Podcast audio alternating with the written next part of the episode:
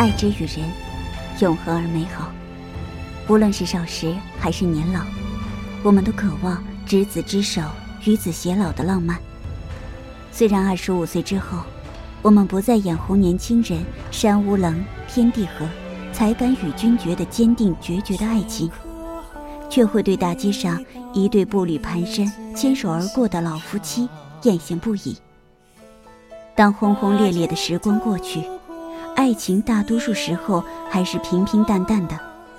而在这些平平淡淡的日子里，有些人选择新人来维持新鲜感，有些人选择忍耐来维持责任感，而有些人则选择陪伴来维持爱情感。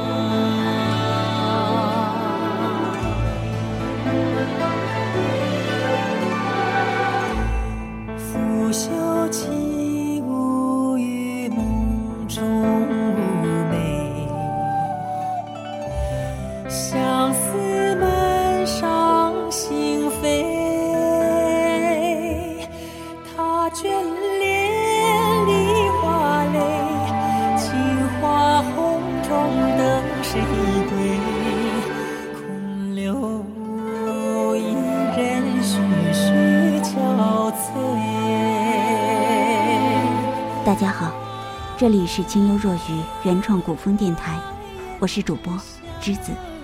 接下来，让我们一起聆听白音格丽的《白头偕老的白》。本期编辑：陆离。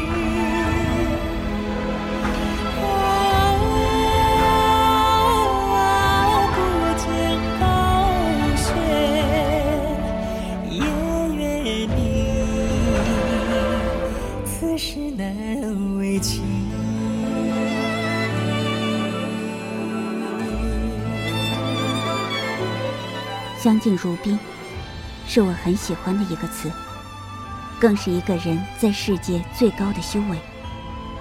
男女间的情感，最惊心动魄的便是：一开始，窈窕淑女，君子好逑；到最后，执子之手，与子偕老。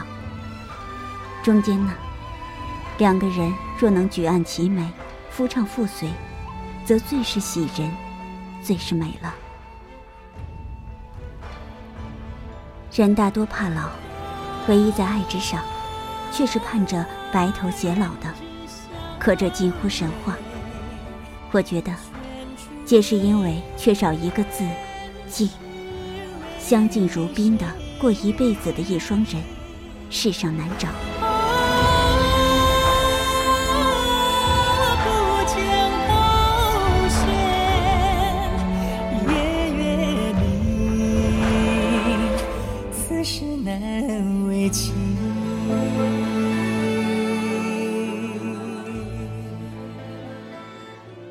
清代沈复与芸娘的故事，因《浮生六记》而让多少痴情人感动。每每读此书，总是感动之余，心下难平。难平的是，世间就是太少这样的一对璧人了。后也总结，为什么世间多的是怨偶，多的是悲苦的苦命人？从《浮生六记》中，终于找到原因，便是我一直看重的。相敬如宾，或者一个字，敬。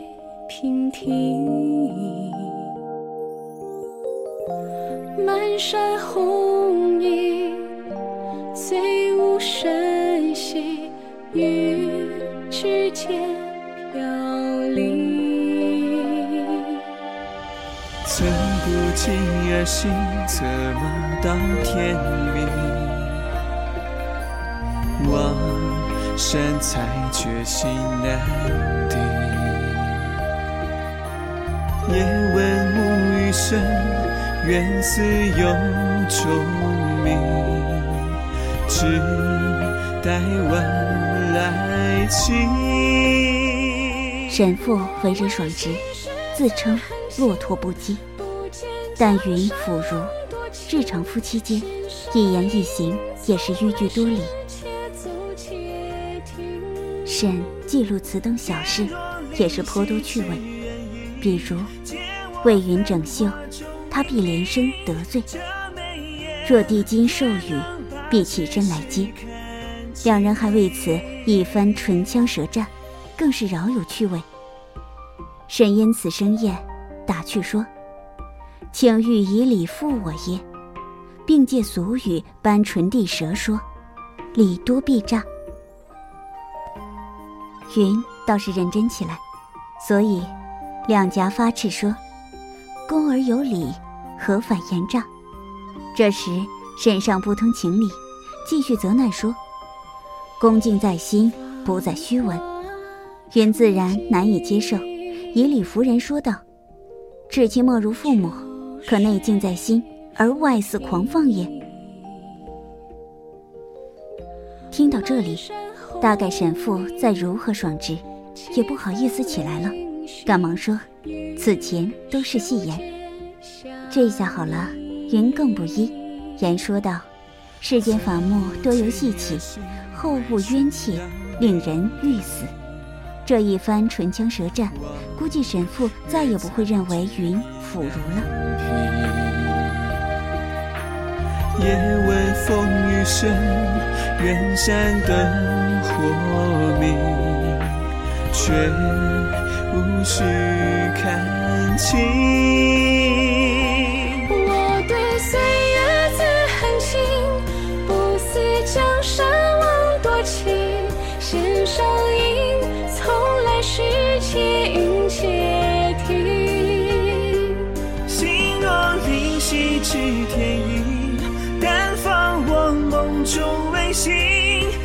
双眼才能将万千看清。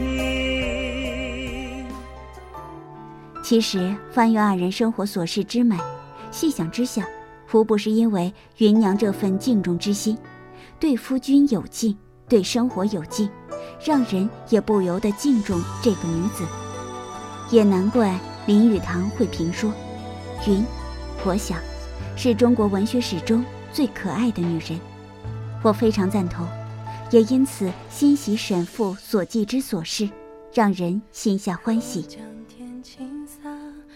以前写句山，非静心不能处；水，非静容不能视；人，非静意不能久。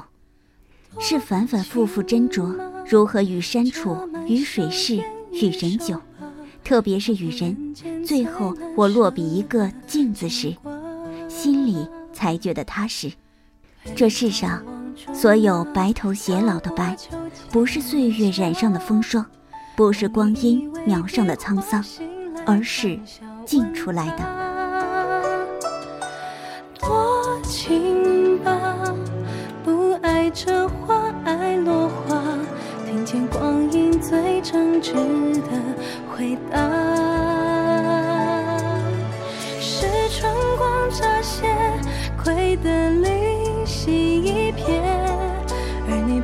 你不经意书写，心思如此婉约。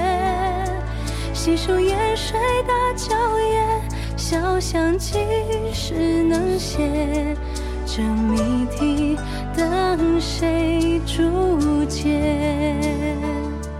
我愿与你白头偕老，是乐趣横生的白头偕老；我愿与你白头偕老，是平平淡淡的白头偕老；我愿与你白头偕老，是相敬如宾白头偕老。